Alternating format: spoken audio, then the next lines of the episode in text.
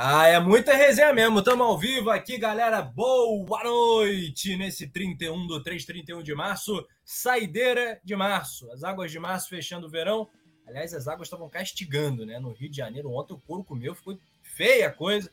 No Rio de Janeiro, a gente está chegando, gente, para o pré-jogo da final do Campeonato Carioca. Então, é uma live muito importante, muito especial e tem muito conteúdo para você. Tem aqui do meu lado, né, fechando essa trinca o fenômeno, o irreverente, Petido Paródias do Coluna do Fla, Nazário do Coluna. Tô sabendo que o mercado de, de fora tá sondando aí o nosso fenômeno, isso aí é um problema. Vai ter que, vai ter que, porra. Isso aí é um negócio que eu fiquei bastante bolado agora. Nazário, que papo é esse, parceiro? Você vai deixar a gente, não? Boa noite, meu, meu ídolo. Boa noite, Petit. Boa noite, produção. Tô boladão com a produção, hein? É, boa noite a você que está junto com a gente aí. Não, a gente tá, tava falando hoje, conversando hoje com algumas, algumas equipes, e aí, pô, eu tive. Tava conversando com uma galera lá de Jampa, né? Tem uma rádio lá, é, tem algumas rádios lá, e, e, eu tenho, inclusive, um primo meu que trabalha na rádio é, na segunda maior cidade lá de, da Paraíba, né? Que é Campina Grande. E aí a gente estava fazendo contato e tal, e um, um camarada lá, ele, aí ele estava falando, pô, não, meu primo trabalha lá no Coluna, trabalha na Rádio Ultra, não sei o que lá. E aí a gente, ele tinha visto, acho que foi, acho que meu primo mostrou é, o vídeo, o, o, vídeo do, do daquele jogo Flamengo e acho que foi Flamengo Internacional que o que o, o, o Rodinei mete um gol de cabeça, cruzamento do, do Vitinho e tal, que ele meteu de cabeça, não sei. Aí o cara, pô, irmão, a gente tá abrindo aqui o Campeonato Paraibano e tal, pô, vem pra cá pra gente fazer uma parada aqui. Eu falei, rapaz, ainda não dá não. Mas quem sabe amanhã ou depois não, a gente não, não pode, não, a gente não pode ver isso aí, vamos ver. Nazário é nosso, Nazário que, que aliás, para quem não sabe, Nazário é um ótimo narrador também, já narrou jogos aqui no Colombo, narrar vários também. E aí o mercado tá de olho no Roberto Nazário, o cara é fenômeno mesmo, tá maluco. Olha só, rapaziada, a gente vai falar muito de Fla-Flu, esse é o resenha pré-jogo, tem novidade, Arrascaeta fora, né, Cebolinha, é, a terceira maior venda da história do Flamengo, vamos botar o Cebolinha também no nosso papo. Uribe, porta fechada, acordo tá distante, vem ou não vem? Outra parada importante para a gente pontuar são as escalações. Então, quer saber de tudo, tudo, tudo, tudo além do balanço do Flamengo, enfim, essa é uma excelente notícia. Flamengo bilionário, entre os 30 mais ricos do mundo. É, quer saber disso? Então é agora, é com a gente no Coluna do Fla. E vamos dar boa noite para o cara que é também outro fenômeno, o irreverente do Coluna do Fla, o homem que puxa o repente, tem o gogó de aço também, canta muito. Boa noite, Petit! Boa noite, meu parceiro Rafa, boa noite, meu parceiro Nazário a galera da produção, que é o que faz esse programa acontecer, e toda a nação rubro-negra presente aqui no Coluna do Fla. Não deixe de votar na gente no Prêmio Best, que é um prêmio muito importante para gente na categoria esporte. Vai lá. E outra, muita coisa. Uma coisa que a galera ainda não sabe, Rafa, é que pode votar quantas vezes você quiser. Pode votar várias vezes. Então dá essa moral para gente, para gente bater Lá no topo, vamos falar muito de Fla-Flu, né? Muita coisa acontecendo aí, né? A lesão do Arrasca, tem também é, alguns reforços que o Vitor Pereira ganha aí para a final. E vamos que vamos, né, meu parceiro? Com certeza, você que é o cara que rima muito bem, né? Eu, eu vi uma rima agora no Twitter, né? É, não adianta dar chilique, gol do Atletique. O Vasco tá pedindo 2 a 0 um amistoso com o Atlético de Minas Olha só. Não é Mineiro, não. Olha só. É para rir ou para chorar isso aí, né, cara? Porque quando eu digo, quando eu falo, sempre falo que quando o Vasco pega, quando o Flamengo pega um time igual o Vasco, né?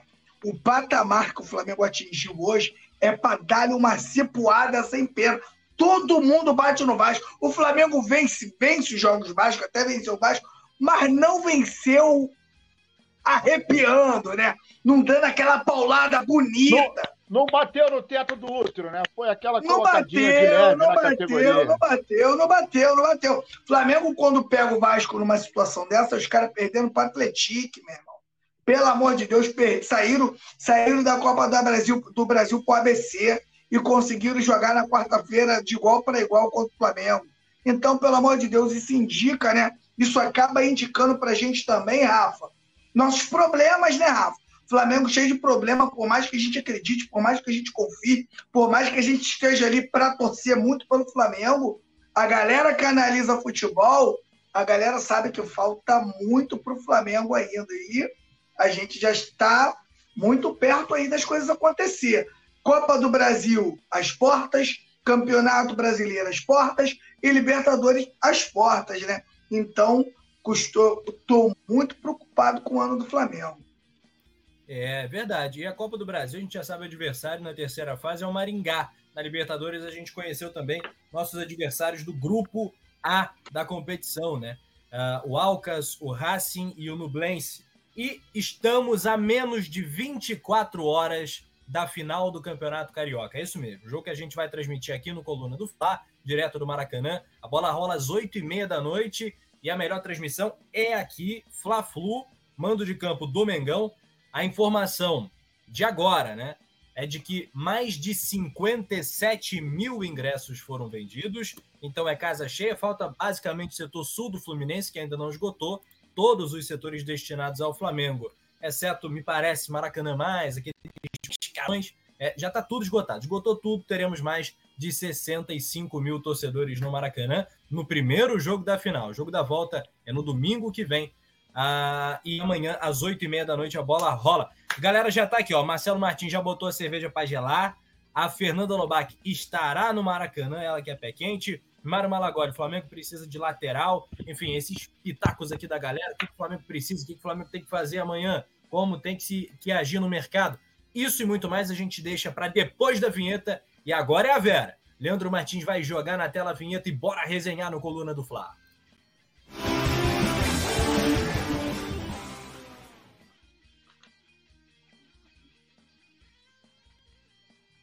É isso aí. Como diz o, o Tinga, né, o intérprete da minha Vila Isabel, solta o bicho. Né? Agora, de verdade, chegando com tudo, coluna do Fla, ah, com as notícias desse Fla-Flu.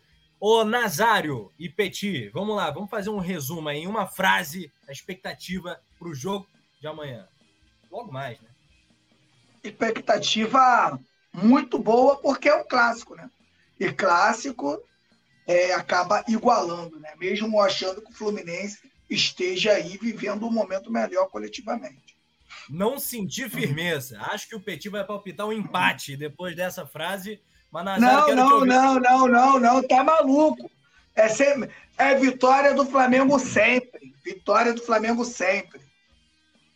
Boa, boa, boa. Ô, Nazário, é verdade que o Fluminense chega melhor que o Flamengo? O momento do Fluminense é melhor, né? Psicologicamente, a pressão está do lado do Flamengo em função dos resultados dos três primeiros meses.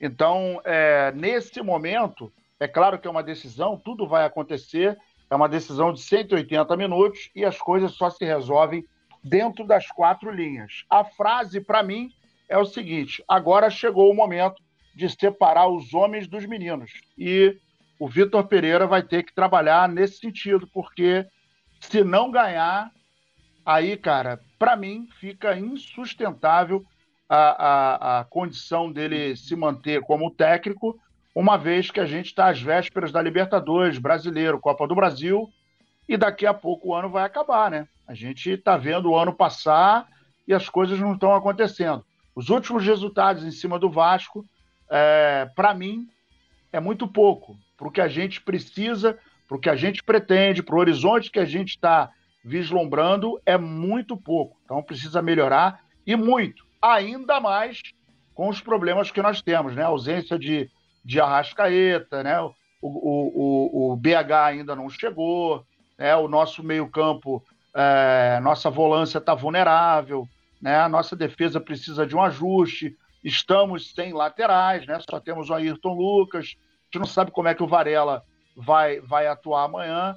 Então a gente ainda está muito vulnerável e agora chegou o momento de acertar os ponteiros e partir para uma nova direção, porque não dá mais para errar. Acabou a, a, aquela fase de erro, já está legal, chega. É, já foi um acúmulo danado, né? De erro e de insucesso. Ô, Petit, você acha que essa final de fato tem esse potencial inflamável para derrubar o técnico Vitor Pereira com quatro meses de trabalho?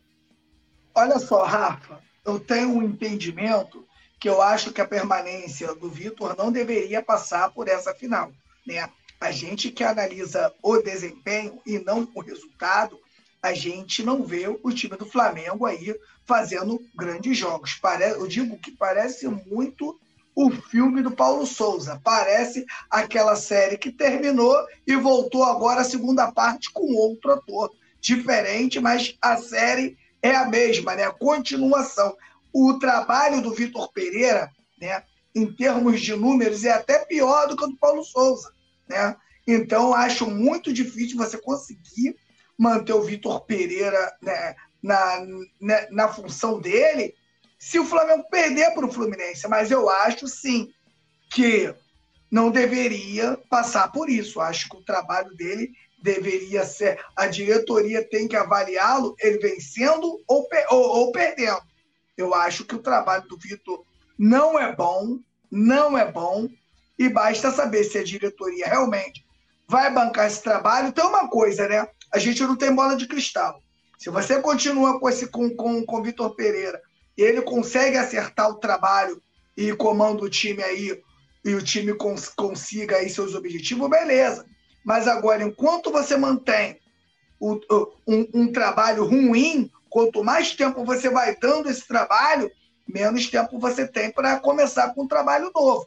Isso é fato. Será que nós iremos ter a mesma sorte que tivemos com com Dorival? Dorival acertou o time com 10 jogos. Com quatro, a gente já sentia uma diferença ali muito grande. Será que vai acontecer alguma coisa? Será que vai acontecer a mesma coisa? Será que, que deu tempo de, de, de errar e acertar de novo, como foi ano passado? Eu acho muito complicado. Ano passado a gente deu uma sorte danada. Contratou o cara certo na hora certa. Eu acho que outro técnico não conseguiria fazer com simplicidade ali o que o Dorival fez. Né? Então, é, a, a minha preocupação, acho que da, da nação rubro-negra aí, é muito grande. Como a gente, como a gente diz, perdemos lá, perdemos o Mundial, Recopa, Supercopa, a Taça Guanabara, tudo que o Flamengo tentou, perdeu. Tudo, tudo. Né? E você tem aí agora as competições que são importantes. É a que a gente quer, que é o Campeonato Brasileiro, Libertadores Copa do Brasil. Elas estão aí às portas e o Flamengo não encaixa um modelo de jogo, não encaixa uma forma de jogar. E aí eu vou repetir o que eu venho repetindo aqui há muito tempo. Tomou três pancadas no brasileiro, acabou, acabou. Tomou três pancadas agora no início do, do, do campeonato, mano. É um abraço pro gaiteiro. Se você pegar um time com regularidade, como o Nazário diz, Nazário lembra que toda hora. Palmeiras, ano passado, perdeu dois jogos no Campeonato Brasileiro. Apenas dois. Um no primeiro turno, outro no segundo turno. Então, o Flamengo, que é um clube que arrecada um bi, um clube que vem com jogadores que a, maior, que, a, que a sua base aí joga junto há quatro anos, eu acho que o Flamengo não devia, não deveria estar passando por esse momento, Rafa. Cara, eu tenho certeza que não. Eu concordo contigo. Vamos ver então o que, vai acontecer com o VP.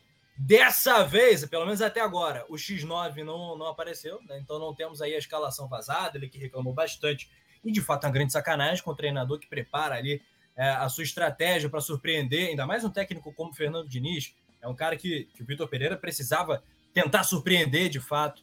É, e aí tem escalação vazada. Dessa vez não vai ter essa desculpa. Então Vamos ver o que, que vai preparar para o jogo de amanhã. Esse debate é bom, hein? Vem com o Everton Ribeiro, vem com o Matheus França, não vem? É, isso é para daqui a pouco. Eu peço demais o seu like, né? Deixa o seu like aí, que ajuda muito a coluna do Fla. Todo mundo que está online, deixa o like, se possível, compartilha também naquele grupo de WhatsApp Rubro Negro, chama a galera toda e se inscreva aqui no Coluna do Fla. Se possível, aí a gente também pede para você virar membro, acessando o link aqui na descrição do vídeo, apoiar aqui o trabalho do Coluna do Fla, essa mega cobertura aí do Mengão. Ah, ah, os nossos repórteres né, têm acompanhado os treinos, o Gerson sendo super elogiado nos treinos, o Felipe Luiz, em entrevista ao GE também, partiu em defesa ao, ao companheiro, Gerson. Acho que esse resgate do futebol do Flamengo passa muito pelo futebol do Gerson. E a gente vai escalar já já o Mengão. Tem a galera comentando aqui no chat, ó.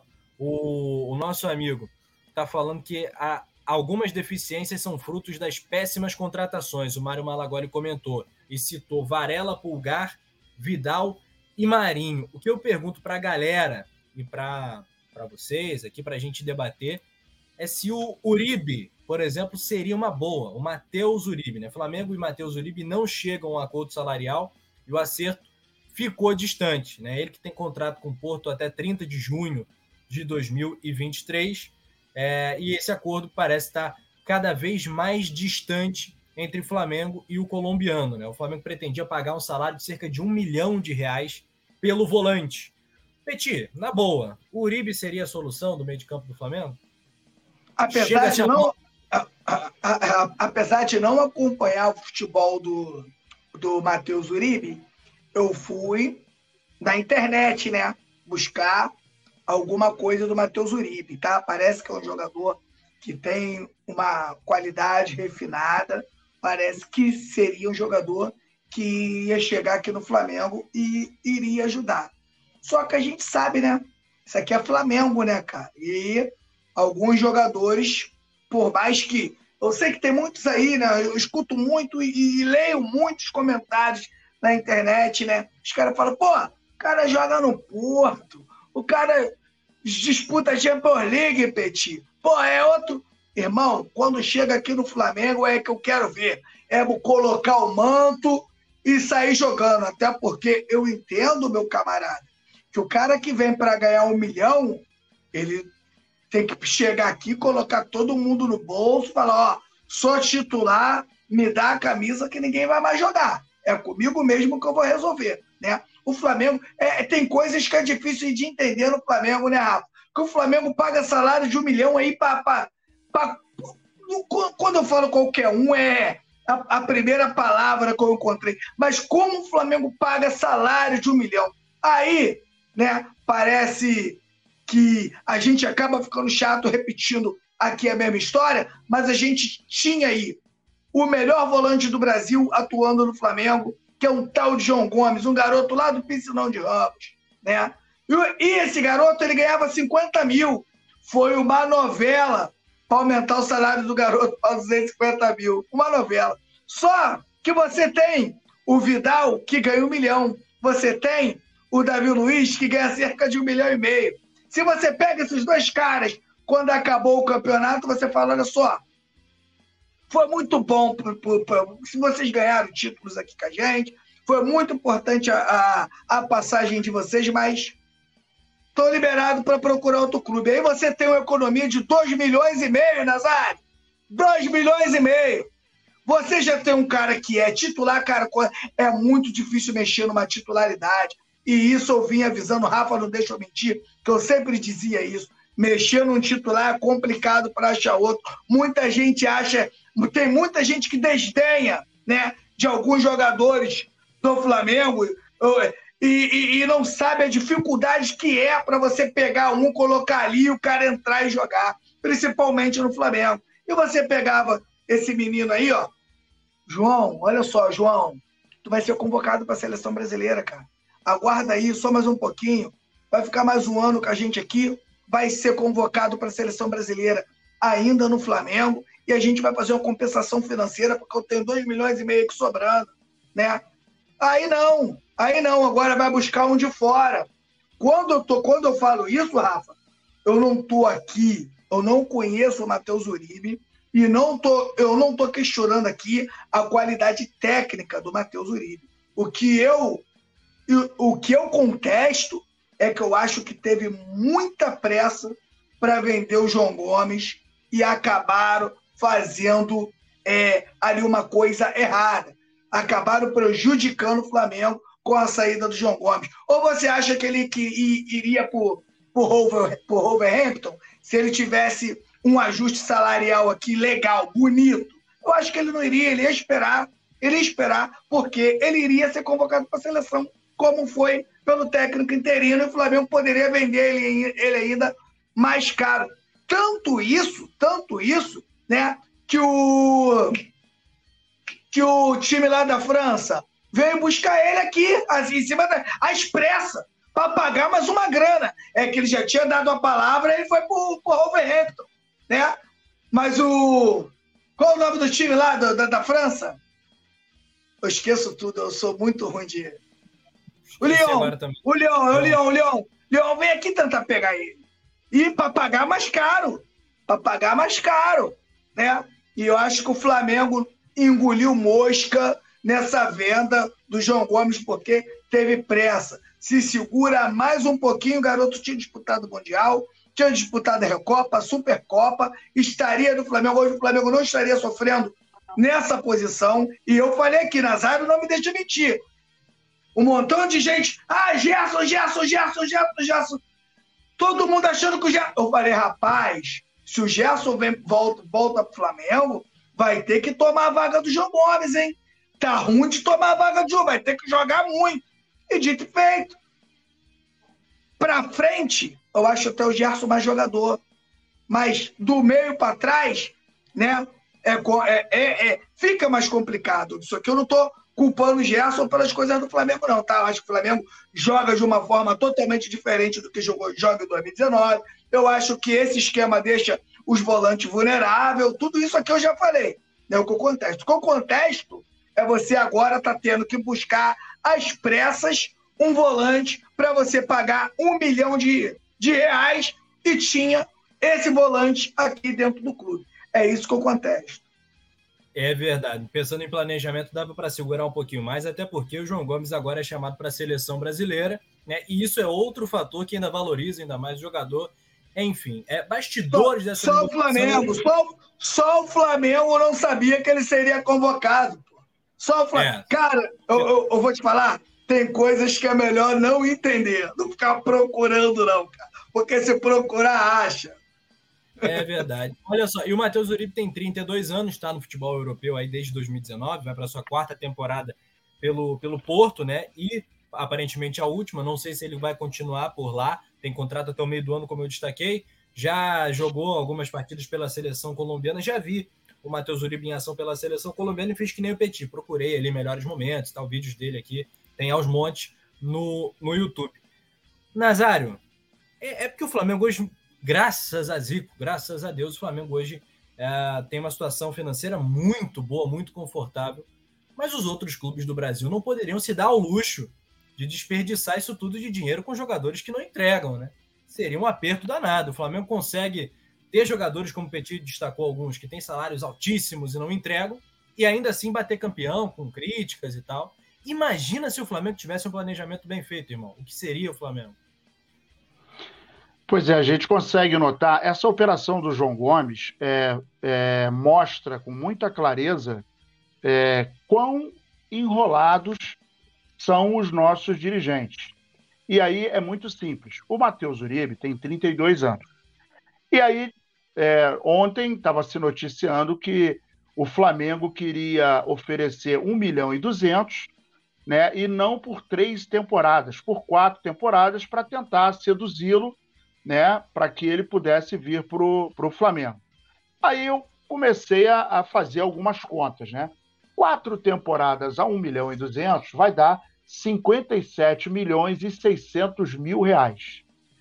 O João Gomes foi vendido por 108 milhões. Portanto, em quatro anos, nós pagaríamos de salário mais da metade do valor da venda do João Gomes, de salário, fora o restante, né?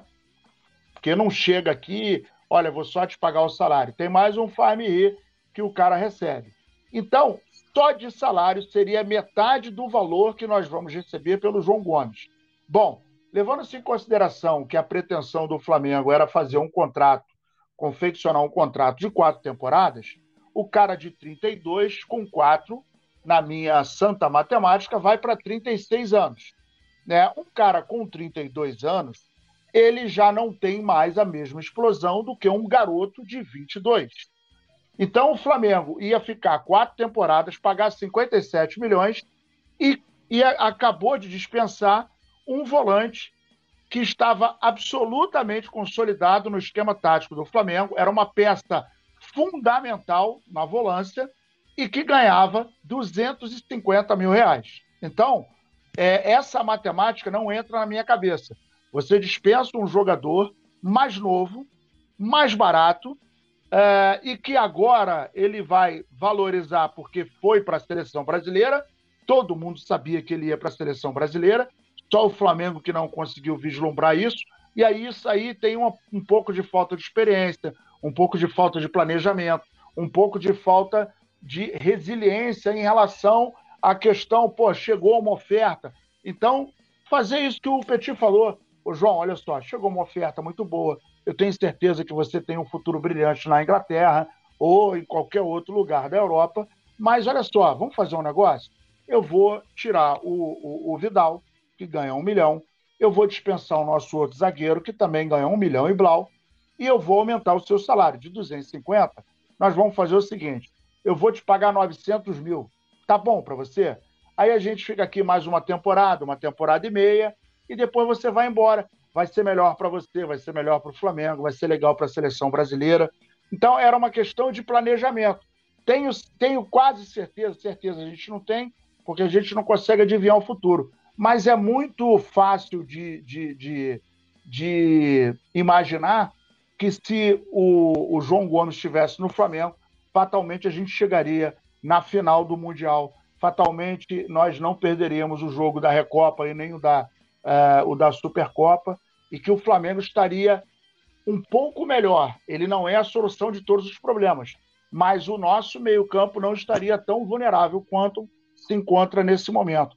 Então, essa movimentação não entra na minha cabeça. Para mim, isso é uma matemática absolutamente equivocada.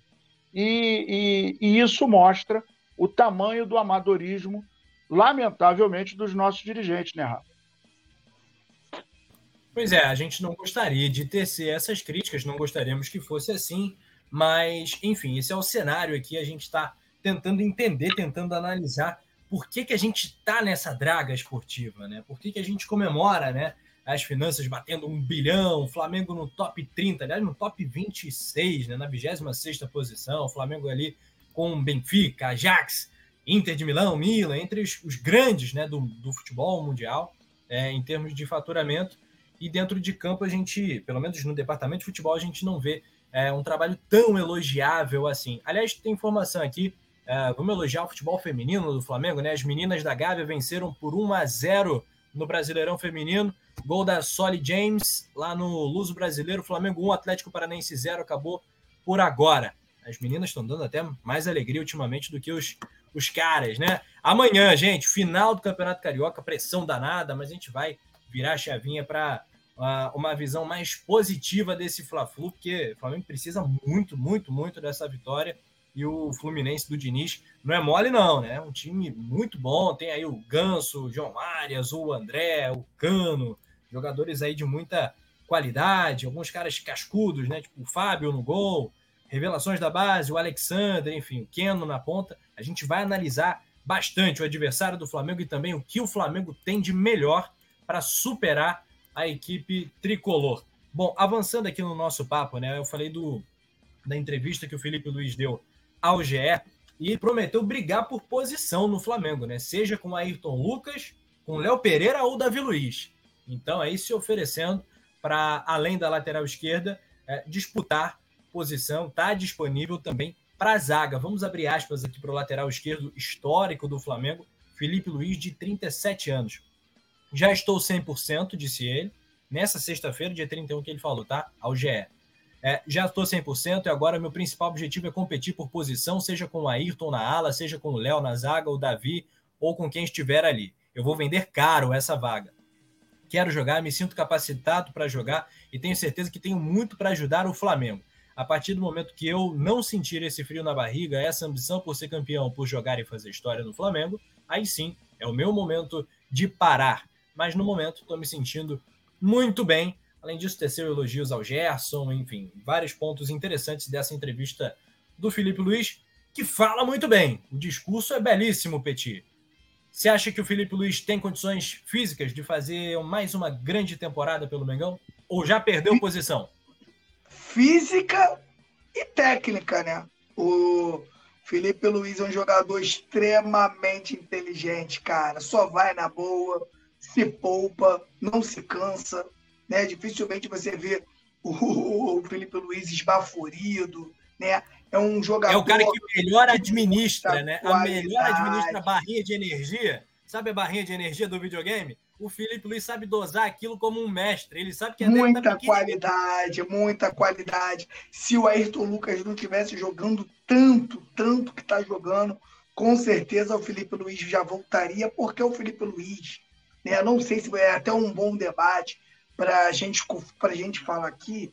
Eu acho que o Felipe Luiz, para esse esquema, que deixa os volantes vulneráveis, de repente é até melhor, cara, porque ele é um cara que ele só vai no fundo na boa e ele recompõe sempre pelo meio, né? Ele é mais um volante quando o Flamengo está sem a bola, né? Então ele acaba ajudando um pouco ali o Thiago Maia, o João Gomes, acaba ajudando também ali um pouco a galera da zaga, né? Então é um caso a pensar. Né? É, ele é muito construtor, né? é muito inteligente. Só que o Ayrton Lucas está jogando demais. Jogador extremamente ofensivo, está correndo muito, muito preparo físico, né? muita força física também. Né? Então fica difícil o Felipe Luiz já voltar jogando. Mas é um jogadoraço, cara, um jogadoraço. Não sei se vocês já repararam o Felipe Luiz se aquecendo, cara, fora do campo. Que coisa horrível. Se você não conhecer ele, tu não escolhe ele pro teu time na pelada, não. Tu aí, aquele, aquele cabeludo ali não joga bola, não. Mas, irmão, esse cara joga demais. Um lateral bem diferente do que eu tô acostumado a ver, né? Atuar, dos laterais que eu gosto de ver, né? Que eu gostei de ver. O Felipe Luiz é muito diferente, mas é extremamente inteligente. Joga com a cabeça, passe sempre rente à grama, organiza o time inteiro. E, na minha opinião, já é um cara que a diretoria aí já tem que pensar né, um futuro para ele dentro do, do, do, próprio Flamengo. Muito bem, ele está com certeza aí no top 3, brincando de maiores laterais esquerdos da história do Flamengo, né? Isso aí sem sombra de dúvida, né? É, o Rádio Flash Web está falando aqui, dando like, moçada, muito importante, gente paradinha para todo mundo dar o like agora. Confira o like e a inscrição agora no Coluna do Fla, que ajuda por demais, demais o nosso trabalho. E se você quiser pagar um chopp para o Roberto Nazário, vire membro do Clube do Coluna do Fla. É baratinho. Um chopp para o Petit, aí você pega uma categoria ainda maior, que aí você paga dois chopp para gente. Então vai lá no Super Brabo, que aí, além de tudo, você entra no grupo de WhatsApp, vai ter mensagem de destaque aqui no chat e participa de todos os sorteios, sorteio de Monte Sagrado, enfim, é muito benefício. Vários membros estiveram com a gente, inclusive, lá no, na nossa confraria, né, Petit?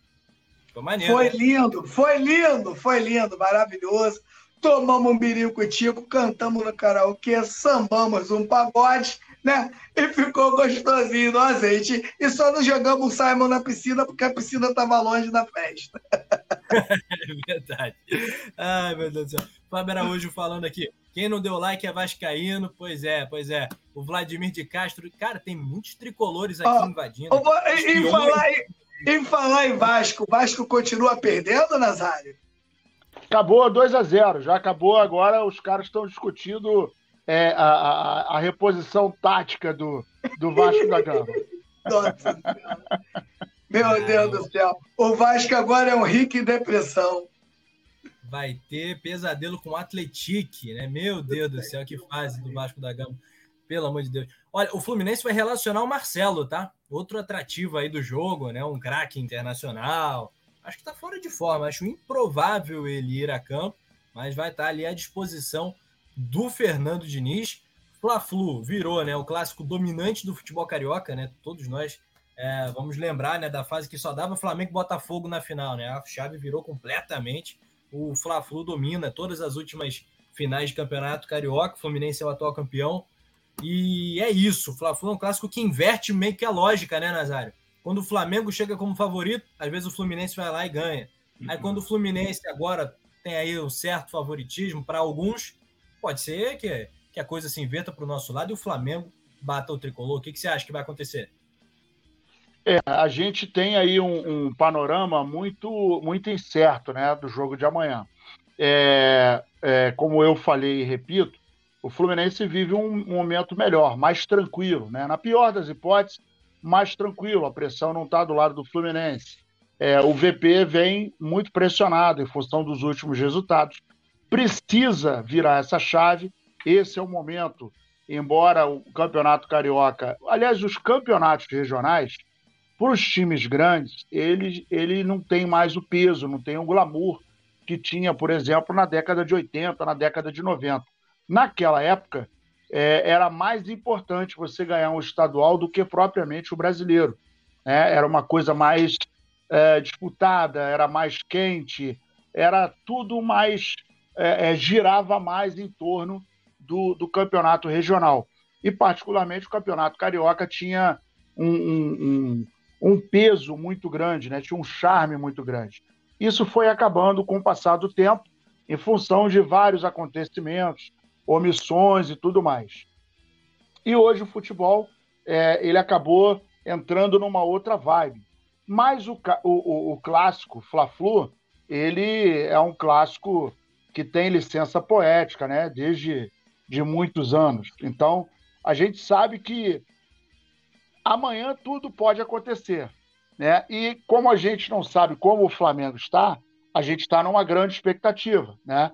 É, como eu falei, o Fluminense vive um momento melhor, mas eu acho que esse é um momento absolutamente propício para o Flamengo atropelar, e vou plagiar o meu amigo Petit, é, não é ganhar 1 a 0 2 a 0 não, seria ganhar machucando mesmo, né? Porque o time do Fluminense não é um time bobo, é um time bom, acostumado a jogar juntos, né? É, o, o, o o Diniz é um cara que tem uma sensibilidade tática bastante interessante. Ele consegue dar uma, uma, uma fazer uma leitura é, bem, bem minuciosa no jogo e no intervalo ele acaba mexendo no time de maneira em que ele acaba suprindo as deficiências que ele consegue enxergar no primeiro tempo. Então, o grande desafio do Flamengo vai ser bater o time do Fluminense, mas duas coisas. O Carioca não pode ser é, é, modelo e nem critério de avaliação do trabalho do VP, né? E também, ah, se a gente ganhar o Campeonato Carioca, ah, fomos campeões carioca, pô, tá melhorando, não tá melhorando não, porque é, o peso da, da Libertadores, da Copa do Brasil e do, do brasileiro, o buraco é muito mais embaixo. Então a gente precisa melhorar muito, né? E vou agora plagiar o nosso gênio o Bernardinho. Aos campeões, o desconforto. É assim que você consegue extrair o melhor dos seus, dos seus times, né? Dos seus campeões. Você tem que oferecer o desconforto para o cara. Porque quando ele chega na zona de conforto, pô, não, tá tranquilo, não preciso treinar, coisa e tal. Então você tem que ser campeão, sim, mas com aquela vontade de aspirante, que aí você dá tudo de si e aí fica muito difícil de bater um time com o espírito de aspirante e a experiência de campeão. E sempre dá para melhorar, né? A gente vê o, o quanto, por exemplo, o Pedro, o Gabigol, esses caras se esforçam, né, para sempre buscarem a melhor versão deles. Eu vejo muitas críticas, Petit, injustas, ao meu ver, ao Gabigol, porque tem a galera que é muito radical. Não que ele esteja jogando tão bem assim, mas, cara, é cada narrativa que criam. Tava até falando mais cedo no vídeo de opinião. Eu estava vendo parte da imprensa, uma ala da imprensa de São Paulo hoje comentando, destacando: Gabigol não faz gol há 45 dias. Irmão, vai ver quantos jogos foram. Foram acho que seis, cinco, seis jogos. Então, assim, normal, faz parte. O Gabigol também nem tá tão dentro da área assim. Verdade que tá perdendo os gols e tal, mas eu acho que tá longe de ser uma questão gritante para se criar crise em cima do Gabigol, porque ele é midiático, ele dá clique, ele dá like, ele engaja. Mas é, você acha que chegou a hora, de fato, do Gabigol voltar a fazer os gols dele e calar mais uma vez os críticos? Essa forma que o Gabigol está jogando é uma forma que não me agrada, não me agrada. Toca muitas vezes na bola, né? Mas eu preferia o Gabigol mais perto do gol, atuando como um jogador de lado, né? Ali como ele atuou em 2019. Eu gosto do Gabigol apertando o zagueiro, apertando o lateral. E eu acho que quando o Gabigol volta né, para armar é, as jogadas, né, o Flamengo fica sem um jogador para dar pressão nos zagueiros e laterais do time adversário. Eu, sinceramente, não gosto do Gabigol fazendo essa função. Não gosto mesmo. E isso, né? A gente sabe que quando o jogador se afasta da área, a probabilidade dele fazer gol diminui demais. Isso que aconteceu com o Gabigol. O Gabigol hoje atua muito fora da área, de vez em quando tá armando o jogo na intermediária, cara. Mano, eu passo mal. Me dá até um troço aqui quando eu vejo o Gabigol pegando bola atrás da, da linha de meio campo, cara. O Gabigol não é para atuar ali. Ali ele não é ninguém. Ali ele não é. Ali ele não é perigoso. Ele não, não causa perigo em ninguém jogando ali. Gabigol, meu camarada, é da, da, da grande área para frente. Gabigol é para atuar ali, tabelando, perturbando o zagueiro, perturbando o lateral. Tomara que, que ele volte a fazer os gols, mas eu não gosto dessa forma que o Gabigol atua, não. Ape, é, apesar né, de do Gabigol, para mim, poder fazer essa função, mas desde o momento que tem uma outra dupla de ataque. Por exemplo, se o Flamengo perde um Arrascaeta ou um Everton Ribeiro e você quer usar o Gabigol ali, você pode usar o Gabigol ali, que ele joga bem. Mas do momento que a dupla de ataque seja um, um Bruno Henrique e o Pedro, o Cebolinha e o Pedro, né? E você traz um Gabigol para trás. Isso aí que eu estou falando em casos de emergência. Já que o Flamengo não trouxe um reserva nem para Rascaeta, nem para Everton Ribeiro há quatro anos. É só quatro anos que a gente está falando isso aqui. De um reserva que, que flutua ali entre o lado direito e o lado esquerdo, que possa jogar tanto do lado do Everton Ribeiro quanto do Rascaeta. É só quatro anos que a gente fala isso e o Flamengo não trouxe ainda esse jogador. E o Gabigol atuando, na minha opinião, dessa forma, fora do gol, é mais complicado dele chegar ali né, para finalizar. Então, eu acho que as críticas ao Gabigol são críticas, às vezes, exageradas. Tem uma uma ala que não suporta o Gabigol, tem uma ala de rubro-negros também que não gosta do, do Gabigol, acha ele, ele, ele cheio de marra, acha ele escroto, acha ele. Lembrando, falar uma coisa aqui para vocês: o Gabigol não vai casar com a filha de vocês, não, cara. Ele não vai entrar para a família de vocês, ele não vai sentar no sofá. Ele é, ele é só para fazer gol e jogar pelo Flamengo. Então precisa vocês criarem né, uma, uma, uma coisa pessoal com o Gabigol que não vai rolar, não vai adiantar. Né? Na minha voltando aqui o que eu estava dizendo, na minha opinião, Gabigol, para o que ele faz né, a vida toda, desde da sua base no Santos, eu acho que o Gabigol está sendo sacrificado no Flamengo. Até porque, né, você é mais novo, Rafa. Então você não pegou um tal de Romário. Se tu chega. Ah, ah, ô, Nazário! Fala pro, Na... não, fala pro Nazário. Se o técnico chega pro Romário e fala assim: Romário, olha só, cara, você vai sair um pouquinho da área, que eu tenho um outro centroavante aqui, né? E ele tem que aprender. jogar. É pro cara ser algemado, porra. O cara fala porra. pro, pro Romário da área, esse cara aí, meu irmão. Então é complicado. É confusão o Gabigol na sem... certa. Confusão, confusão na, certa. na certa. E, e o Gabigol, artilheiro de tudo, campeão de tudo, artilheiro das decisões, é, se propôs a ser sacrificado no Flamengo para ajudar, né? No, no máximo que ele puder. Então, cara, eu bato muita palma pro Gabigol, porque eu vou falar, se fosse comigo, eu não sei se eu ia entender legal, não. Não sei. Ia ficar estranho. Que ele é um dos caras que mais elogia publicamente o Vitor Pereira, né? É, um, sim, é uma... sim, sim. interessante. O que está acontecendo, o Nazário? E tem outro detalhe, né? É que sorte, né? O clube que tem tantas feras, né? O Bruno Henrique tá voltando aí, né? O Bruno Henrique tá treinando, daqui a pouco vai ser relacionado. Não imagino, não sei se para essas finais, acho que para o Brasileirão. Né? O Flamengo que estreia contra o Coritiba, pessoal. É, o abril do Flamengo, aliás, movimentado. Depois eu vou passar até o calendário para a galera. Vem o Bruno Henrique aí, Nazário. Aí tem Gabigol, Pedro, Everton Ribeiro, Bruno Henrique, Cebolinha. Como é que monta esse time só com 11, Nazário? É, é, essa é a dor de cabeça que todo e qualquer técnico de futebol da Série A gostaria de ter, né? E o Vitor Pereira vai ter que ter muita inteligência, vai ter que ter muita sabedoria e conversar com o elenco. Ele vai ter que. Não adianta ele entrar numa de não, vai ser do meu jeito. Não pode. Até porque esse time do Flamengo tem uma maneira peculiar de jogar. Os jogadores já se conhecem há bastante tempo, né? no olhar, na movimentação, é, jogando com a bola e sem a bola. Então, isso não se perde, isso não acaba.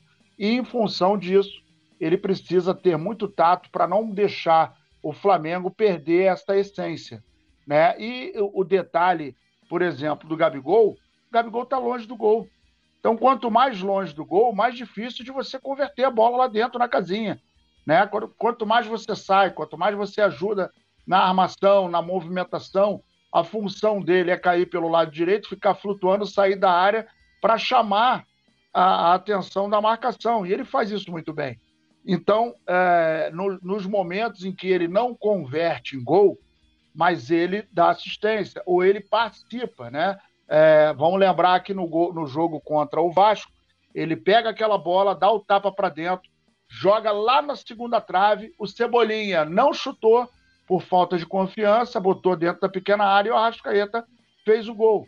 Então, é, a grande maioria das jogadas, quando não tem a finalização por parte do Gabigol, tem assistência dele ou tem a participação antes da assistência. Então, a movimentação dele, a postura como líder, né? É, eu gosto muito da postura dele dentro de campo. Ele está melhorando, né? Não está tão mimadinho, tão chatinho. É, então ele é um cara que perturba o juiz, é um cara que dá moral. Quando é substituído, mesmo sem a gente entender, ele bate palma, exalta a entrada do companheiro, como aconteceu no dia em que ele saiu, entrou o Mateusão. Ele não jogou chuteira para o lado, ele não chutou copo d'água, ele não deixou de cumprimentar o Vitor Pereira, ele aplaudiu, ele chamou a galera, né, ele incentivou a entrada do garoto. E tudo isso, para mim, é, contribui muito com a grandeza do clube. Quando você tem um cara que fica irritado porque foi substituído, fica irritado porque não foi escalado, fica chateadinho porque foi trocado de posição, isso acaba refletindo no time, isso acaba refletindo no grupo. E é muito ruim você ter 11, 11 atletas dentro de campo, onde se começa a falar muito alto a questão da vaidade, né? E isso é uma coisa que o Flamengo não tem. Desde 2019 a gente não vê e nem escuta nenhuma confusão, nenhuma notícia acerca desse assunto. Isso contribui muito, né? Agora, é aquele detalhe, né, cara? O ser humano, ele vai criticar, né? Se ele começar a fazer muito gol, Aí vão falar que ele faz muito gol, que ele é mascarado, que ele faz isso, que ele faz aquilo. Se ele não faz gol, aí as pessoas falam que, igual a imprensa paulista, 45 dias, mas não fala quantos jogos. E ele está se sacrificando em prol do time.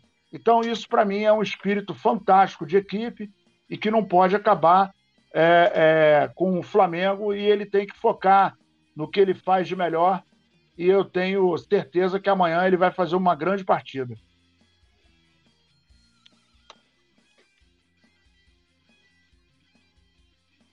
Eu acho que o Rafa saiu do ar, hein? Tá ouvindo, Rafa? Rafa aí, saiu ele caiu, do ar. Ele caiu. Aproveita aí para é. mandar um alô para a galera, Nazário. Mandar um alô para a rapaziada aqui. O Luiz Fernando Jesus está junto com a gente. Uh, quem mais aqui? O Soto Ó, tá voltando aí o nosso querido Rafa Penido. O Soto também está junto aqui com a gente. Carmen Francisca, Mário Malagoli, Fábio Araújo, Jorge Teixeira, Tatiane Nunes. Olha, é muito importante a sua participação. Como? Se inscrevendo, dando like, tornando-se membro. E nós estamos concorrendo na categoria esporte no iBash ou iBash? iBash, né? O, o, o Rafa fala iBash, ele mete um, um inglês mais mais arrumado, né? Então, olha. Sigo ordens, produção é, iBest. iBest, iBest. Eu falo, eu falo um negocinho do inglês, don't to high, don't to rain, é hot dog, stop e vamos que vamos. Então, olha, é muito importante o seu voto. Então, chega lá no iBest, o link está aqui na descrição. Então, você chega lá, entra, dá um votinho lá para o Coluna do Fla. Nunca pedimos nada para você. Então, capricha nesse votinho aí. Não é não, o, Rafa? Subindo, Olha, a gente está subindo lá de posição, estamos quase chegando lá. A gente vai bater Olha, campeão. Tem que lembrar a galera, tem que lembrar a galera que você pode votar quantas vezes você quiser. Então vamos fazer um multirão aí, a galera toda, e vamos votar, votar, votar, votar, para a gente chegar lá em cima com a coluna do Fla, ganhar esse, esse prêmio que é muito importante aqui para o nosso trabalho. Com certeza, com certeza. Aqui, rapaziada, eu falei que ia passar para a galera também os próximos jogos do Flamengo no calendário de abril. Presta atenção. Fluminense no sábado, dia 1 de, ab... dia 1 de abril, hein? Ó, mentira aí, rapaziada. Fluminense, é, Fla-Flu, 8 e meia da noite. Alcas, fora de casa na quarta que vem. É, depois Fluminense, às 18 horas, no dia 9, domingo. Aí Copa do Brasil. Dia 12, jogo da ida fora de casa contra o Maringá. Aí, no sábado, dia 15, o Flamengo estreia no Brasileirão contra o Coritiba. Aí tem o Alcas de novo, pela liber... Oh, perdão, tem Libertadores de novo contra o Nublense em casa, no dia 19, quarta-feira, no fim de semana. Também sábado, fora de casa, Internacional no Beira Rio pela segunda rodada. Aí tem o jogo da volta da Copa do Brasil da terceira fase com o Maringá, dia 26. E dia 29, Botafogo em casa. Deve ser no Maracanã o jogo. Então, olha só essas três rodadas de brasileiro: Curitiba, Inter e Botafogo. Tem Copa do Brasil, tem dois jogos de Libertadores e tem duas finais de Campeonato Carioca. Esse abril aí é quente para o seu Vitor Pereira.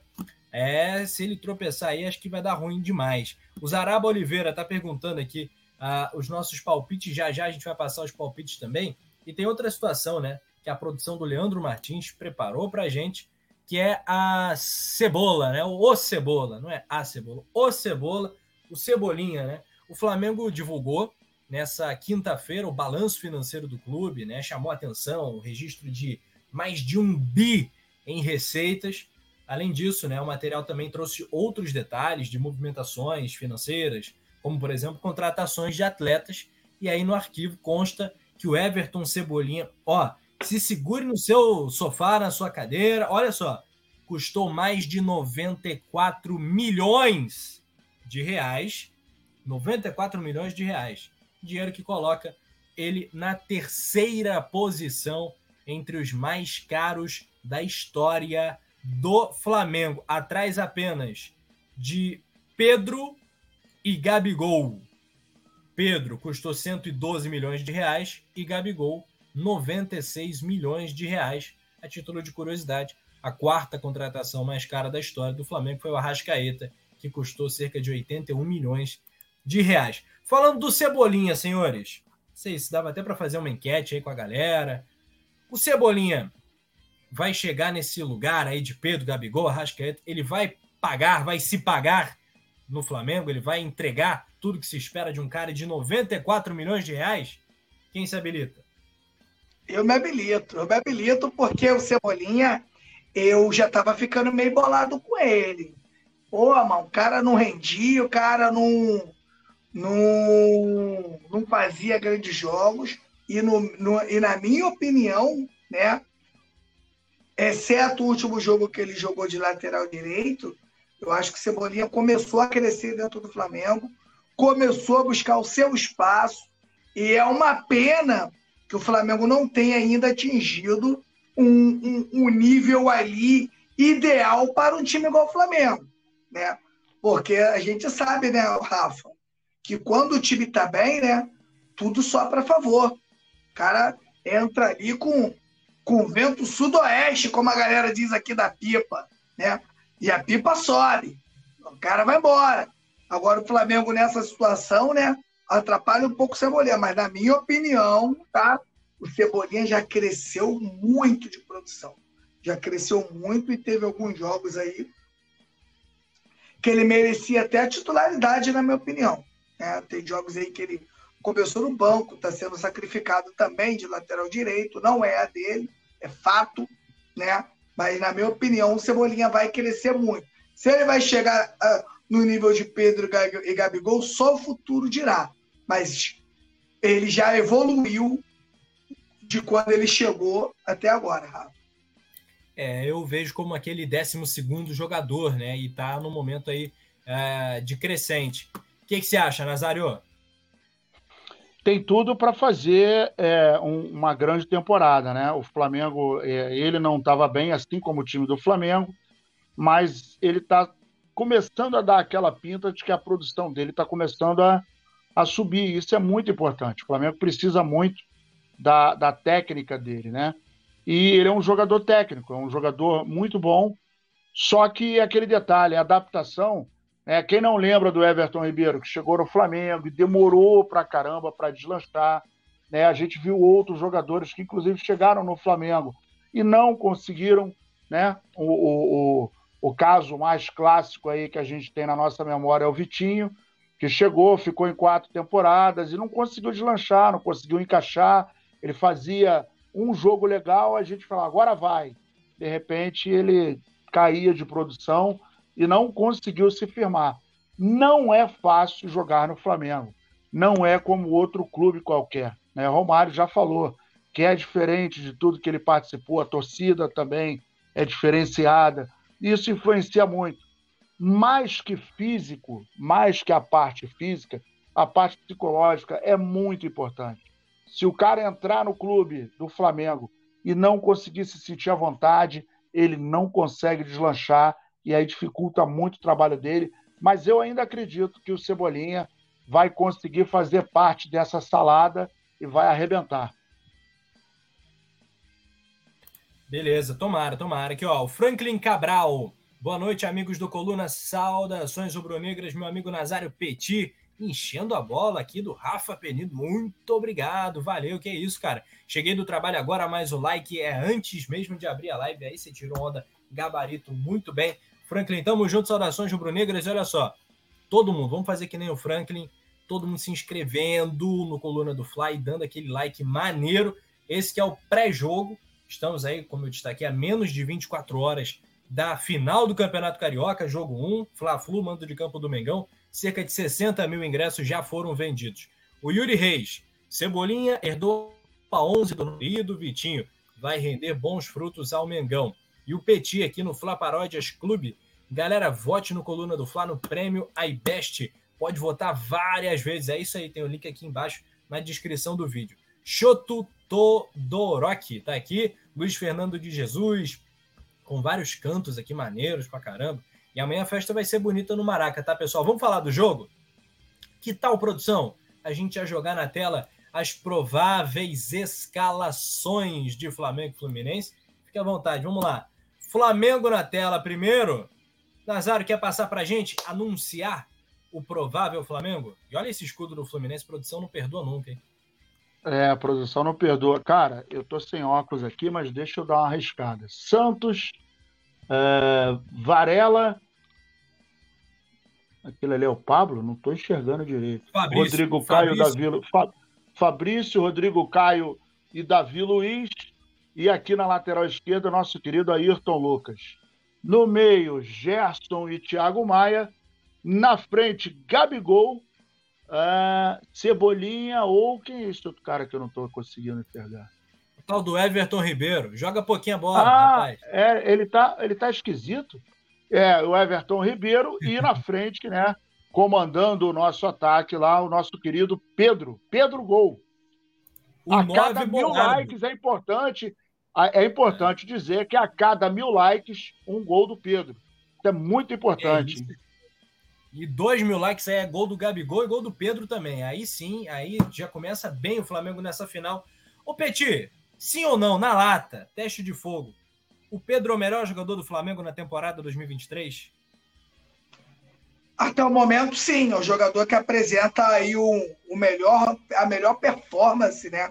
É um jogador que não sentiu esse mau momento do Flamengo. Com certeza, o Pedro é um centroavante espetacular. Já falava isso, ele garoto do Fluminense, ou já falava isso, que seria um grande jogador, e graças a Deus chegou aí no, no Flamengo e conseguiu aí né, se consolidar como um grande centroavante, na minha opinião, na função que ele faz, um dos melhores do mundo. Também acho. E essa escalação, cara, tu mexeria em alguma coisa? Tá de bom tamanho ou não? Complicado falar porque eu sou totalmente contra o esquema de três zagueiros. Acho que muitos técnicos tentaram. Acho, eu acho um esquema muito complexo, de, de difícil entendimento. E, a, e, o jogador brasileiro da base, ele não passa por esse sistema. Dificilmente algum time da base joga com três zagueiros. Isso aí, é, o, o, o jogador não vai pegando experiência para isso. Então, é, Rodrigo e Caio O, o, o, o, cara que eu tenho um, uma ressalva aí é com o Davi Luiz. Eu acho que o Davi Luiz não vive, não vive um bom momento, né? Eu acho que o Davi Luiz não deveria estar entre os titulares, né? E o meu meio-campo ali, é, o Thiago Maia e o, o próprio Gerson, eu entendo que essa marcação começa lá na frente, com o Gabigol, com o Pedro, com Everton Ribeiro. E eu acho, sinceramente, que estoura muito nos volantes. Né? Os volantes ficam bem vulneráveis nesse esquema do Vitor Pereira. Avisar para o Vitor Pereira que não é o número de zagueiro que vai fazer o Flamengo tomar gol. O Flamengo tem três zagueiros, três zagueiros ali e é uma das zagas mais vazadas do campeonato. Não é o número de zagueiros que vai fazer o Flamengo parar de tomar gol. É treinamento e organização e você escolher o melhor do momento, sem nomes. Você não pode colocar, nesse momento, você não pode pensar em nomes, o que o cara ganhou, onde o cara jogou. Você tem que colocar o melhor no momento. O melhor do momento, na minha opinião, ali, eu entraria, se for para jogar com três zagueiros, eu entraria com o Léo Pereira no lugar da Davi Luiz. É verdade, cara. É, é um incômodo muito grande que eu tenho também. Eu não sou nenhum especialista tático, nem me proponho a isso. E quando eu me aventuro a isso, é, é muito mais baseado em opiniões de, de pessoas que eu, que eu ouço, respeito e tal. Mas é claro que a gente vê o jogo, né? A gente também não é cego de tudo, pelo amor de Deus. Nazário, basta conhecer, como você gosta muito de falar, dois dedinhos, dois golinhos de Flamengo, ver um pouquinho da nossa história, né? Do que é a filosofia do time. Cara, não é com nenhum preconceito à formação, ao estilo de jogo de três zagueiros. Existem muitos times campeões que jogam para frente com três zagueiros. O Chelsea jogava recentemente com três zagueiros, o Bayern de Munique, mundo afora. Isso é, é uma, é, não é uma escala, uma formação obsoleta ou algo ultra defensivista que os italianos jogavam. Não é isso. Né? Dá para jogar ofensivo, jogar bonito com três zagueiros. Mas o Flamengo tem uma, a sua escola de futebol, tem os seus padrões, tem um exemplo do Flamengo de 2019 tão recente. Aí chega o rapaz, o Vitor Pereira, que tem currículo, que, pô, que já fez bons trabalhos na Europa, como eu falei. E para mim ele é uma grande decepção. Uma grande decepção. Um fracasso retumbante até aqui. Como diz o Petit, é o Paulo Souza 2.0. E eu concordo quando ele fala. Não, não, não dava para ele tentar ser um pouquinho mais maleável, mudar um pouquinho, porque bota três zagueiros e continua dando errado, irmão. O que, que tu acha? Qual é a tua percepção disso tudo? E, e, o DNA do Flamengo não é esse, né, cara? A gente já viu que historicamente, três zagueiros, o Petit falou tudo, três zagueiros é um sistema muito complexo. Porque quando você joga com três zagueiros, ao contrário do que muita gente pensa, ah, o time vai ficar defensivo. Não necessariamente. Porque quando você joga com três zagueiros, você libera ali os dois caras que estão nas extremas né, para poder ficar ali defensivamente cobrindo a área e você bota os alas para trabalharem ofensivamente. Mas, para que isso dê certo, o time tem que estar tá muito sincronizado para que não haja espaço. Porque se houver espaço, aí o time adversário, por exemplo, como o time do Fluminense, que é um time de toque de bola, que tem um Keno, que é um cara rápido, que tem o, o, o Cano, que é um cara perigoso, né? E que tem ali também o, o, o Ganso jogando pelo meio, embora seja muito lento e não tenha a mesma explosão, mas tem um bom toque de bola, né? É, o Samuel Xavier, que tem feito bons jogos. Então, o time do Fluminense não é bobo. É, e com esse esquema de três zagueiros, você tem que estar muito afiado para que as coisas deem certo, para que não haja espaço, para que não haja falha. E exatamente é, em função, é, desde que a gente viu o Vitor Pereira assumir, a gente tem uma deficiência muito grande, principalmente na linha defensiva e ainda com bolas paradas. Então, isso é falta de treinamento, isso é falta de, de arrumar taticamente o time, até porque, repito, o DNA do Flamengo não é de jogar com três zagueiros. Esse é um novo sistema.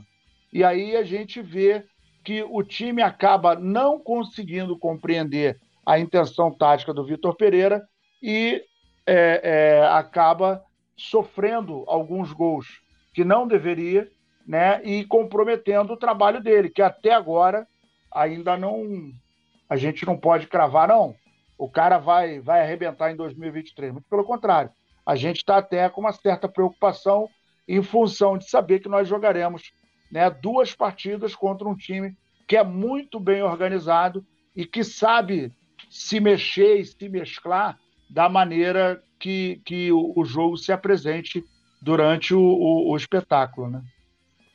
Com certeza, e é, é, é isso que eu estou falando desde o início, né?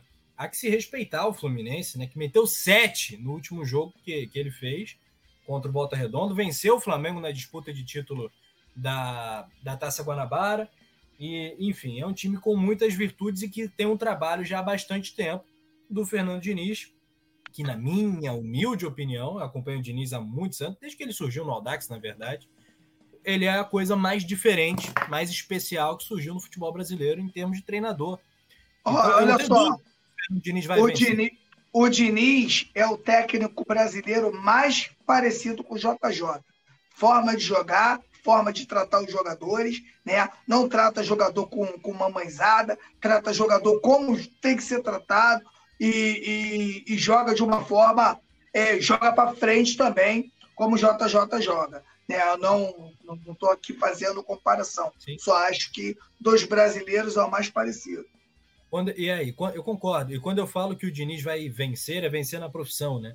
O Diniz eu acho que vai pegar um grande time, pode ser inclusive o Flamengo. Rafa, você tem certeza que o Diniz nunca vai treinar o Flamengo? Claro que não.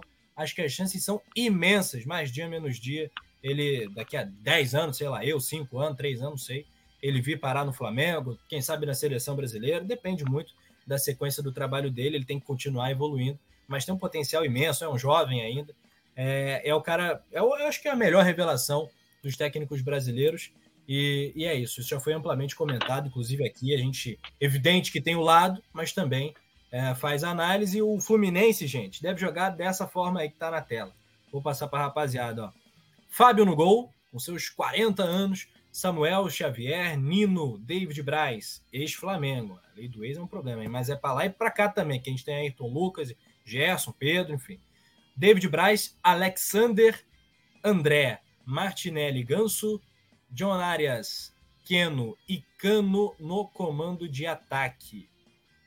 É um time de respeito, é um time que vai disputar títulos nessa temporada. Não tem um elenco tão farto como o Flamengo e Palmeiras, por isso que eu acho que larga bem atrás desses dois. Mas talvez esteja ali brigando o Nazário Petit com o Corinthians, com o Internacional, com o Atlético, o Atlético Mineiro, acho que é melhor também. Passei ali a terceira, quarta força do futebol brasileiro. Esse Fluminense aí, Petit, vai disputar Brasileirão, Libertadores, Copa do Brasil para ganhar? Ou não chegamos a tanto? Não, acho não chegamos a tanto, porque, como você disse, é um time que tem um elenco um, é, muito enxuto, né? E o que, que acontece também, o, o, meu querido Rafa? Estamos no início de trabalho, do trabalho de todos. Quando os clubes ali, quando começa a vir o Mengão, o Mengão começa a se acertar, aí vem Atlético Mineiro, daqui a pouco vem o Palmeiras. Sabe aqueles times, vem o próprio Atlético Paranaense, a gente não pode deixar nunca de falar do Atlético Paranaense, vem o próprio Grêmio em Copas, né? apesar do Grêmio estar tá se reestruturando, mas é um time que está acostumado com, com as Copas. Acaba ficando igual. E quando afunila de verdade, né, Nazário? Aí, vai, quando perde ali três ou quatro dessa base titular aí, tem que jogar com os garotos da base, os garotos não aguentam, tem que entrar com, com Felipe Melo, Felipe Melo muito abaixo né, do André, do, de, desse jogador, na minha humilde opinião, aí acaba não chegando, né? A gente sabe do bom momento do Fluminense, mas não, é, na minha opinião, é um time aí para ganhar no máximo um campeonato carioca. Onde o Fluminense ainda pode chegar, de repente, é uma Copa do Brasil. A Copa do Brasil ela causa algumas surpresas. Só que você tem que se dedicar a ela, né? Se o, se o Fluminense se dedicar à Copa do Brasil para vencer, de repente vai causar um problema. Agora, se o Fluminense tentar ganhar os três títulos, não vai ganhar nenhum. Essa é a grande realidade. Entendi. Eu quero ouvir o Nazário quanto a isso também, mas antes eu vou saudar aqui Uh, dois comentários, né? Aliás, três. Né? O Franklin Cabral falando: vocês gostariam de ver o Fernando Diniz trabalhando, treinando o Flamengo? Eu sim, diz ele. Acho que não vai demorar muitos anos para isso acontecer. Minha resposta também é sim, fácil. Acho o Diniz brabo. Ah, vem o Flamengo e dá tudo errado. Pode ser, pode acontecer também. Futebol é maluco. Mas eu acho o Diniz muito, muito, muito brabo. Acho admirável, na verdade, o trabalho que ele consegue fazer no Fluminense, apesar da rivalidade.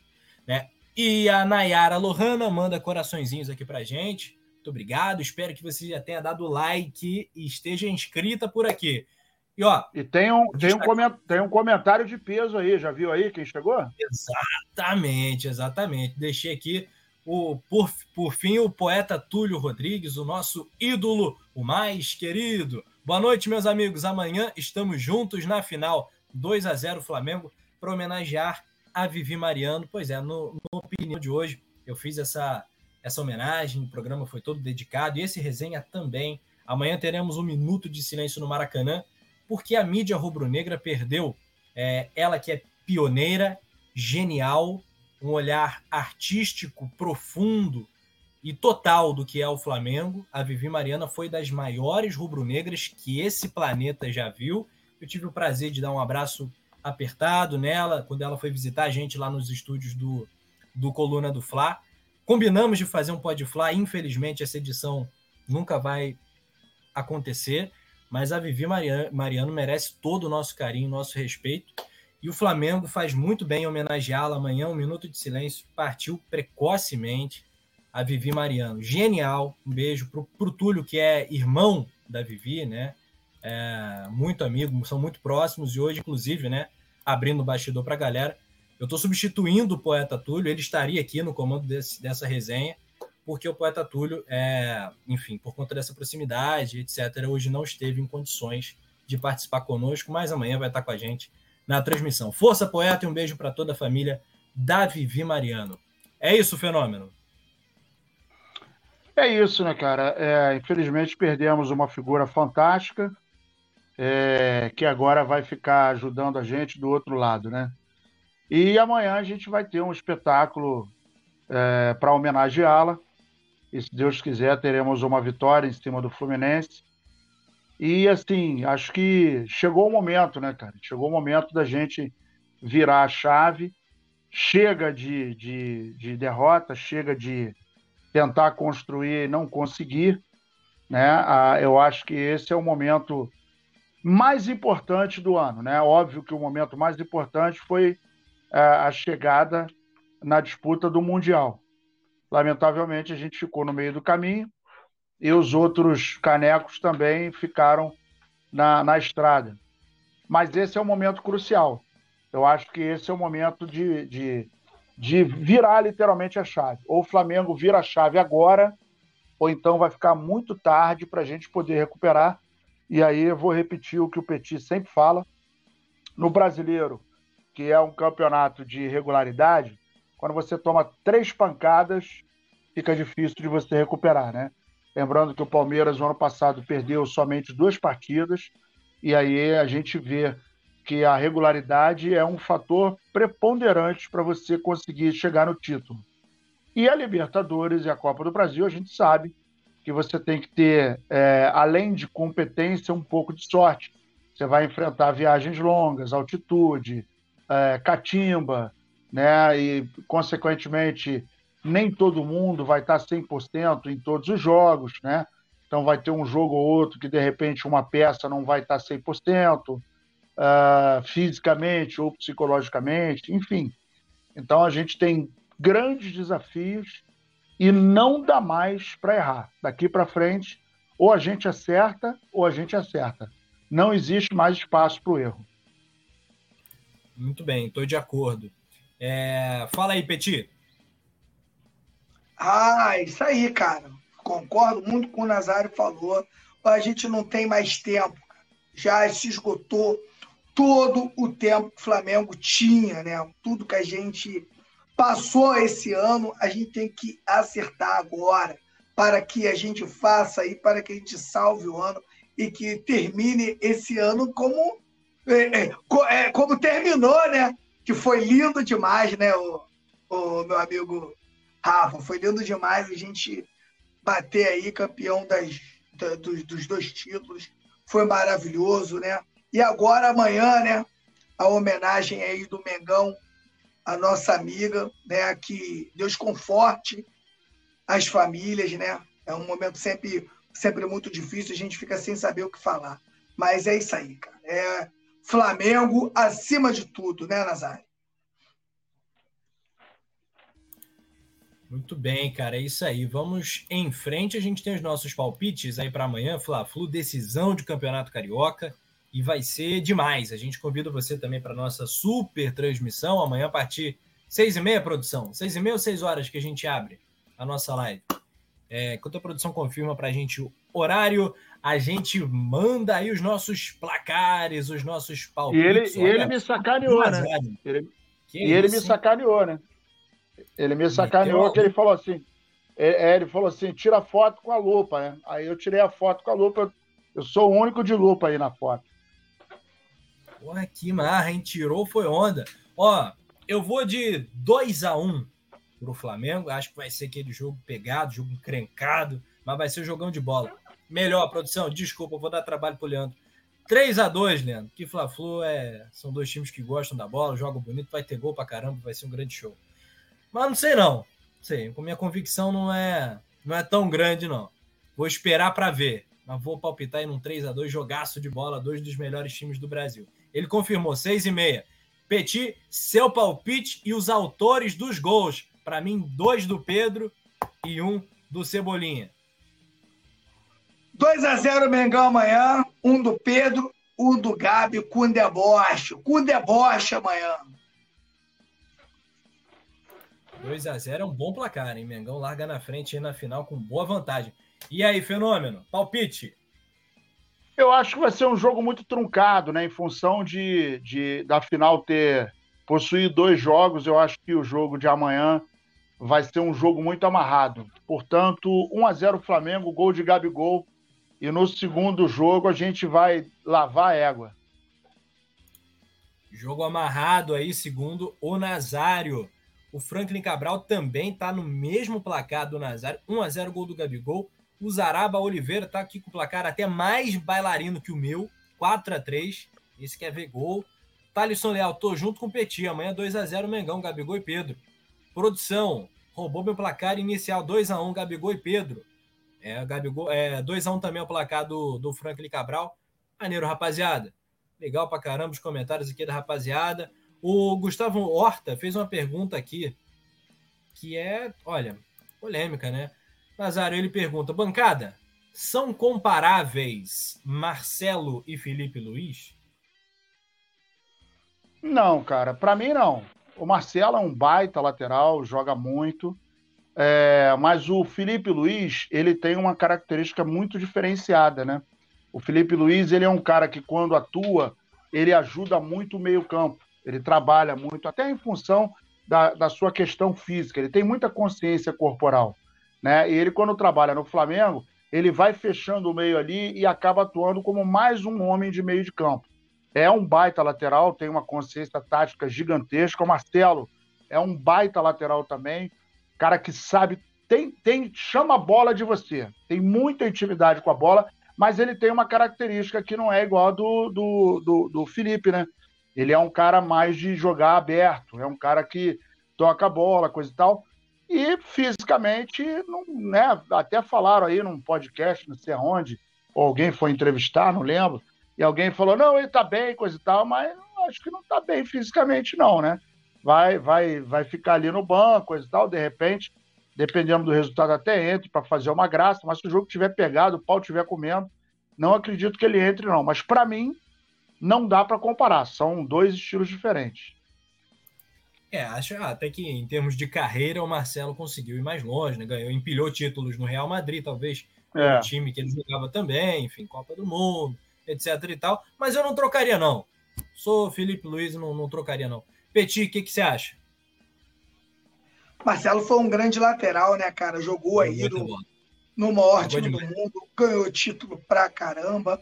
Mas tem aquela coisa, né? Você jogar também num time desculpa, gente, de tanta qualidade igual a do Real Madrid, é o que eu falo, né, cara? O vento só para favor.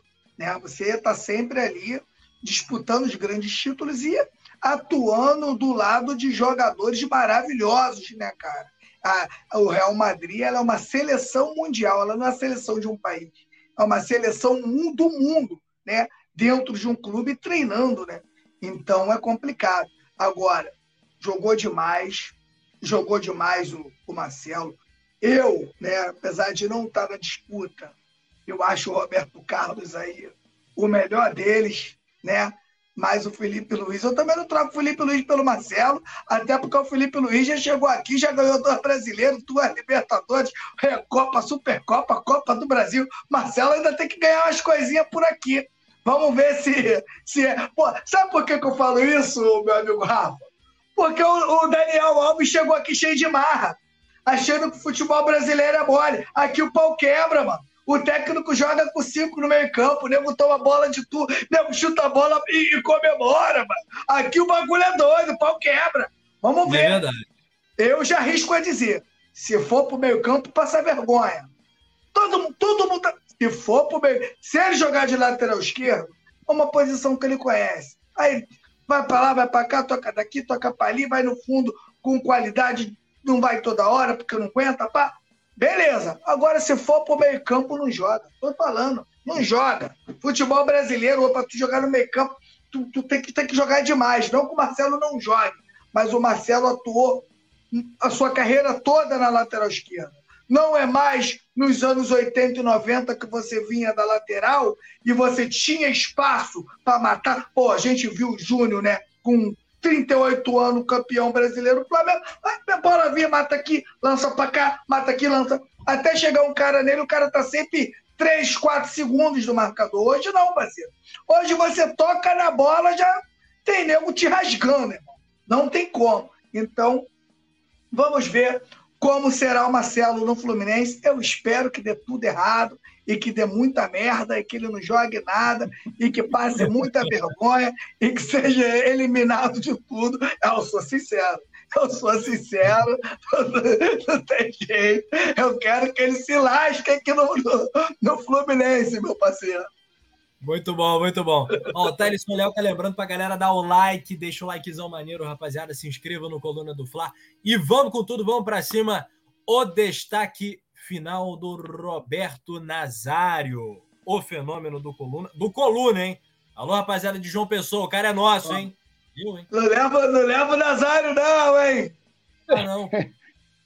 Olha, o destaque é que chegou o momento da, da cobra, da, da onça beber água, né? É, como eu falei anteriormente, não tem espaço para erro. Agora é acertar ou acertar. Não dá mais para ficar gaguejando, não. Agora tem que falar direitinho. Petit, destaque final do irreverente, brabíssimo. Fala, parceiro.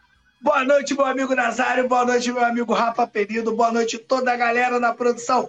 Boa noite, toda a nação rubro-negra. Eu vou aproveitar a audiência, é claro, para falar com você que está aí, que você que quiser me seguir lá no meu Instagram, arroba tem o seguinte. A galera que vem pelo coluna, eu sigo de volta. Então, quando você vai, você vai lá e coloca lá no direct, Petit, vim pelo coluna. Imediatamente eu vou seguir você de volta e tamo junto, rapaziada. Muito bem, vamos fazer isso também, Nazário, que o cara tá voando, tá ganhando seguidor aberto, tá maluco? é, cara, é isso aí. Então pode seguir lá, arroba Flaparódias Clube, né? O B mudo Club, né? Que o cara é chique, né? Flaparódias Club. Tá ligado, tá ligado, né? Nazário Locutor, Nazário Locutor, vai lá e siga o homem. Tô lá no Rafa Underline Penido e o arroba Coluna do Fla, evidentemente, também. Coluna do Fla.com, o maior site de um clube brasileiro. Aqui no link na, tem vários links na descrição para você votar no Coluna no prêmio iBest. Estamos perto aí do primeiro lugar. Também para você virar membro do clube do Coluna do Fla. E confira a sua inscrição. Deixa eu dar um giro aqui no chat para Edna Helena, dar boa noite aqui para ela. Ela que acredita no 2 a 1 para o Flamengo. O Mário Malagoli está perguntando, Petit, se a paródia já está pronta. Vai ter paródia amanhã? Amanhã não tem, não. Mas com título, com certeza vai ter uma coisa meio tipo Soueto, né? Quem não pagou a Série B é o tricolor, o campeão da Série C é o tricolor. Quem pagou a portuguesa pra não descer é o tricolor. E vamos que vamos. Ai, meu Deus do céu, bom demais. Ai, caraca, Mário Malagoli, Nazário, melhor comentarista do Brasil, enchendo a bola também do fenômeno, Zaraba Oliveira, Biel Sonic, Thalisson Leal, Érica Correia, todo mundo ligado no Coluna.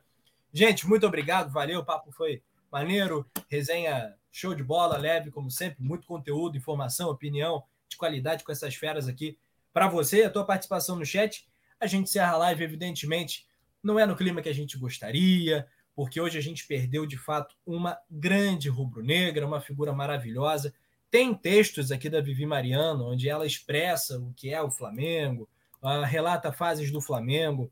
Lá na transição né, para esse novo momento, esse novo Flamengo, ali em meados de 2013, no primeiro mandato do Bandeira, ali, uh, dessa chapa azul, dessa galera que chegou para revolucionar a história do Flamengo, né? A Vivi foi muito importante né, para divulgar quais eram as ideias, para propagar que o torcedor tinha que ter paciência, né, é, segurar onda por alguns anos, que a gente ia colher esses frutos. E ela foi muito importante naquele período, porque naquela época não tinha isso tudo de canal que, tinha, que tem hoje aqui no YouTube. Era ela, o Túlio, a Nivinha, eram poucos que estavam aqui, era tudo mato, digamos assim, no YouTube, nessas redes sociais. E, e, ela era uma das vozes mais importantes e continuou sendo super relevante, super importante, é, e tem uma carreira muito bonita no jornalismo esportivo e uma rubro-negra formidável que nos deixou hoje, infelizmente. É, um beijo para toda a família, para toda a nação rubro-negra que hoje perdeu uma grande flamenguista. A gente deixa aí essa homenagem final, o um minuto de silêncio a Vivi Mariano, e amanhã no Maracanã teremos novas homenagens a Vivi. Além disso, o primeiro jogo da final e que vem uma grande vitória do Flamengo de Vivi Mariano. Um beijo, nação, e até!